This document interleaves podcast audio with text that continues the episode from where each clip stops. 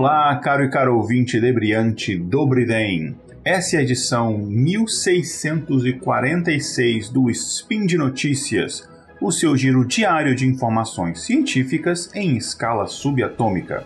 Eu sou Igor Alcântara, cientista de dados e um dos apresentadores do podcast Intervalo de Confiança, que é especializado em ciência de dados e inteligência artificial. E hoje, dia 21 Electrum do calendário Decatrium, e 14 de maio, desse calendário aí meio antigo, mas que a gente ainda usa, gregoriano, aniversário do matemático italiano, na verdade, desculpa, aniversário do matemático canadense, não sei porque eu pensei que era italiano, John Charles Fields, que, sim, se você pensou no nome dele, ele é o criador da prestigiada medalha Fields. Eu trago para vocês uma notícia muito saborosa na área de inteligência artificial.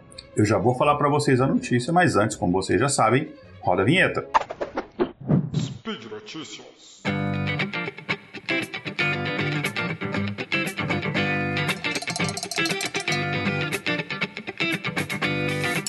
Eu já trouxe aqui notícias de inteligências artificiais que elas roubam empregos de diversas pessoas de diferentes áreas.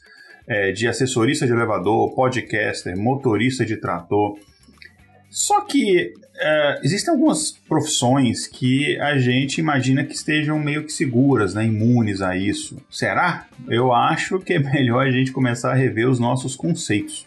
Um robô chefe de cozinha, ele foi treinado para provar alimentos em diferentes estágios do processo de mastigação, é isso mesmo que vocês ouviram, para avaliar se o rango ali ele tá com um temperinho bacana ali, maneiro, se ele está temperado bastante. Trabalhando em colaboração com uma fabricante de eletrodomésticos, a Beko, pesquisadores da Universidade de Cambridge treinaram seu robô-chefe para avaliar a salinidade de um prato em diferentes estágios do processo de mastigação, imitando um processo semelhante. Aí você vai comendo uh, aquele alimento e enquanto você come, você tem experiências diferentes a não ser que você seja igual eu, que come muito rápido, que não dá nem tempo de saborear direito, mas normalmente é o que acontece.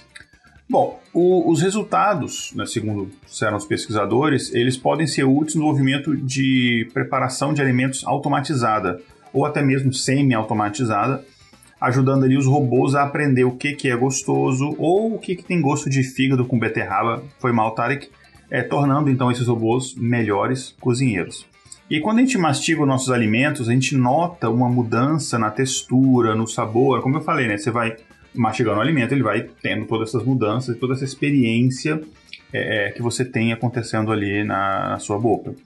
É, por exemplo, digamos que você vai pegar um tomate bem fresco, no auge do verão, você acabou de colher aquele tomate, eu estou passando aqui uma imagem bem bucólica, aí você morde esse tomate bem fresco, bem saboroso, e ele vai liberar todo aquele suco, aquela coisa à medida que a gente mastiga, né?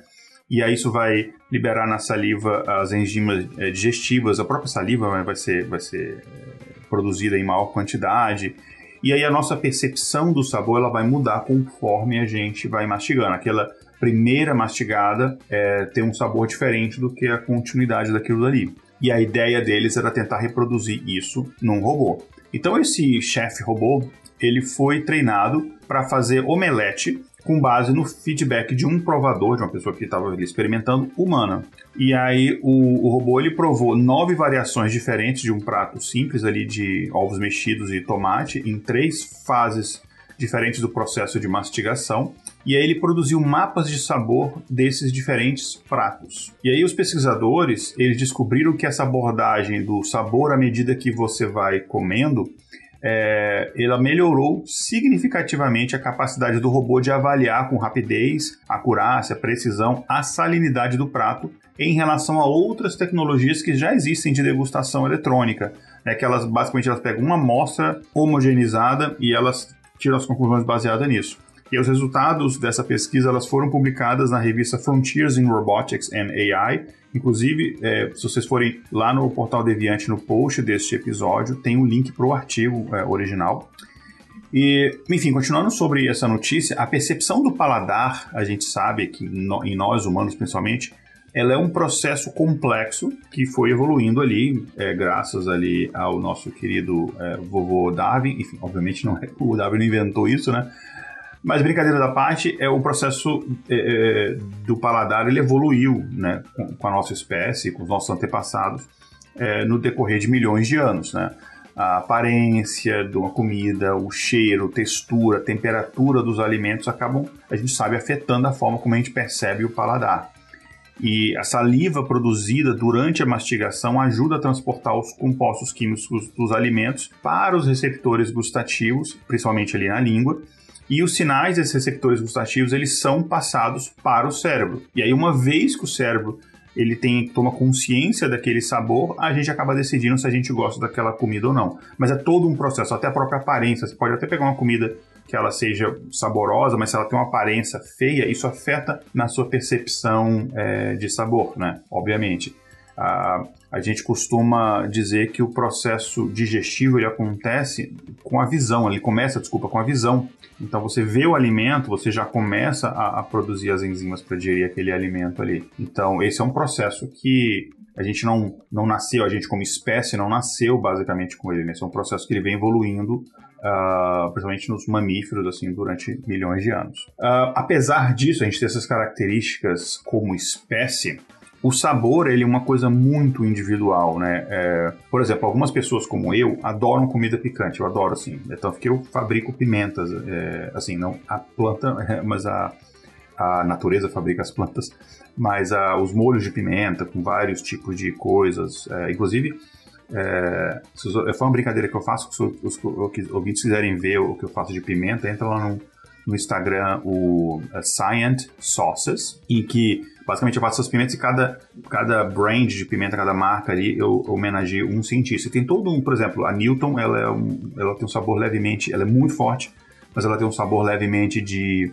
de maçã, né? Enfim, Newton, sabe aquela história da maçã na cabeça, é uma lenda, mas enfim, tá no imaginário popular. É, então, eu, por exemplo, gosto de comida picante. Tem gente que não suporta. É, tem outras pessoas que gostam muito de doce. Eu já não sou tão fã de doce. Né? Então, é, eu, por exemplo, demorei muito a acostumar aqui nos Estados Unidos com a costela que eles comem com molho barbecue, que é meio doce. Aí eu ficava no começo assim, pô, mas isso aqui é um, é um almoço ou uma sobremesa, né? ficava meio confuso. E aí, então, você imagina que um bom cozinheiro, é, seja ele amador ou profissional, ele depende do paladar dele, então, assim, desse, desse viés que ele já tem pessoal. É, e aí, a ideia é que um bom, né, mais uma vez, cozinheiro, ele deve equilibrar os vários sabores de um prato para fazer um produto final completo que agrade a, a, o público dele, ou a maioria das pessoas. E a maioria do, dos cozinheiros, chefes caseiros, ela tá familiarizada com esse conceito de degustação à medida que você vai cozinhando, né? Então, você está cozinhando aqui, você vai aqui, você prova o sal, enfim, você vai, você não deixa só no produto final, né? É, e aí, durante o processo de, de, preparação dos alimentos, você vai verificando se o equilíbrio dos sabores ali está correto, ah, precisa mais de ar, precisa de mais de, daquilo e você vai corrigindo. E aí, a, a ideia é que se os robôs fossem utilizados para certos aspectos da preparação dos alimentos, é importante que eles tenham essa característica, essa habilidade de saborear o que eles estão cozinhando. Né? Que a gente sabe que é, existem pequenas variações, é, então, dependendo da umidade, o, na hora que você aplicar o sal, uma mesma quantidade exata de gramas vai dar um sabor levemente diferente. Enfim, não é uma coisa assim tão fácil de você, num ambiente doméstico, obviamente fora de um laboratório, você conseguir é, reproduzir sempre da mesma forma. Então a ideia é que essa adaptatividade que nós humanos temos, os robôs também tenham. A ideia, pelo menos, do, da, dessa pesquisa, né? É, e quando a gente está mastigando, o, esse próprio processo de mastigação, de, de saborear o alimento e a textura e tudo mais, ele acaba fornecendo um feedback contínuo para o nosso cérebro. Né? E os métodos, como eu comentei, atuais de teste eletrônico, eles tiram apenas um único instante da amostra homogenizada. É, e aí os pesquisadores eles estavam querendo é, replicar um processo mais realista de mastigação e degustação nesse sistema é, robótico, né, para você no final o robô conseguir produzir uma comida mais saborosa. É, e os pesquisadores são membros do laboratório de, ro de robótica Bioinspiration, Bioinspire, uma coisa assim da, da Universidade de Cambridge. É, e eles se concentram, esse laboratório, em, em, em treinar robôs para realizar o que a gente chama de problemas é, do último, da última instância Né? São aqueles problemas que humanos acham fáceis e robôs acham difíceis. Eu já comentei isso em alguns outros spins de notícias no passado. É, claro, né, não foi no futuro porque eu não tenho um DeLorean. E aí, cozinhar uma dessas tarefas né, para um humano normal não é uma coisa complexa, né? Mas para um robô é extremamente complexo. E aí, testes anteriores com esse robô cozinheiro produziram um omelete que era assim, aceitável. Então, eu imagino que aceitável para o inglês deve ser uma coisa para gente horrível. Uh, mas enfim, é, baseado no feedback de provadores humanos, ou seja, pessoas humanas provavam e julgavam, ah, ok, tá aceitável, assim, não, não é uma coisa tão uh, uh, repugnante, digamos assim.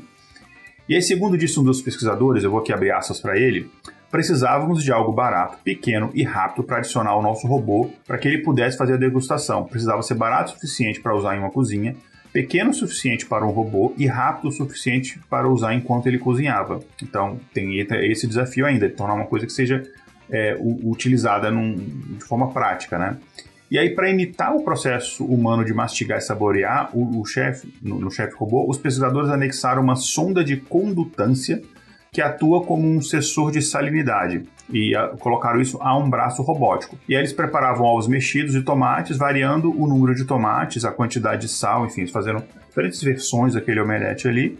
E aí eles usando essa sonda, o, o robô aqui entre aspas saboreava, né, provava os pratos é, numa forma de uma grade ali e aí retornava a leitura depois de poucos segundos. E aí para imitar a mudança de textura causada pela mastigação, a equipe ela colocou mistura de ovos em um liquidificador e fez o robô testar o prato novamente. E aí as diferentes leituras em diferentes pontos da mastigação produziram um mapa de sabor de cada prato. Então, basicamente, o robô não estava mastigando as comidas, né? O liquidificador basicamente estava e o robô estava aprendendo, é, experimentando aquilo.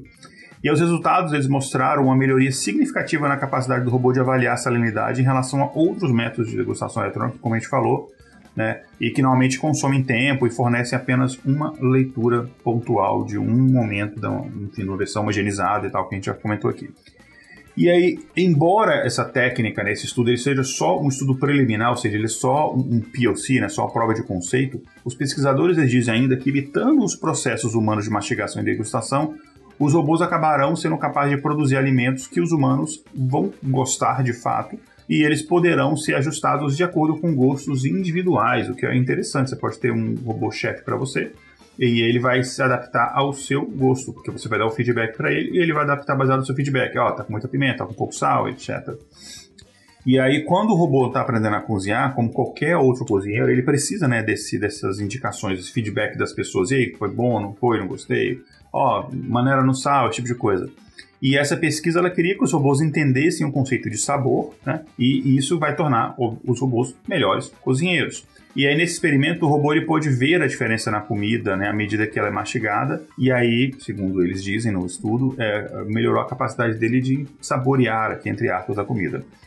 E aí, no futuro, os robôs eles estão procurando melhorar esse robô-chefe, como eu falei, é só um estudo preliminar, então é, tem uma fase 2 e 3 que eles vão melhorar isso, e a ideia é que ele possa provar diferentes tipos de alimentos e melhorar a capacidade de detecção para que a gente para que ele possa provar alimentos, por exemplo, doces ou oleosos, né, que hoje em dia ele não tem essa capacidade. Inclusive, gente, eu quero até fazer um teste aqui, porque eu estou pensando, é, será que no futuro eu compro esse robô ou não? Deixa eu fazer um teste aqui. É, hey Siri, uhum.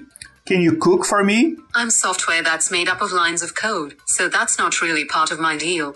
Ah, olha, Siri não tem essa capacidade. Esse, shame on you. Bom, é isso então, gente. É, por hoje é só.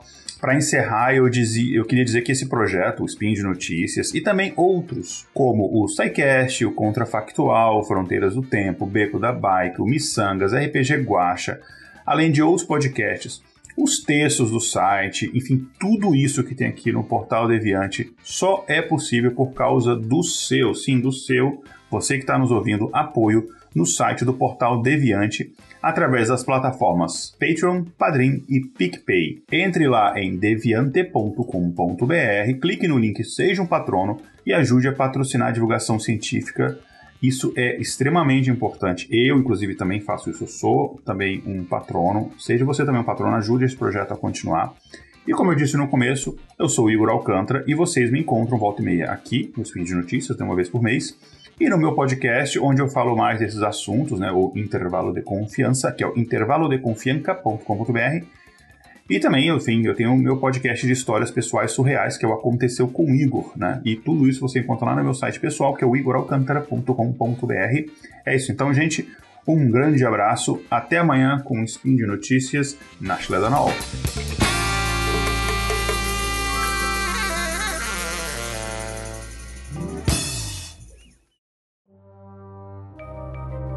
Este programa foi produzido por Mentes Deviantes. deviante.com.br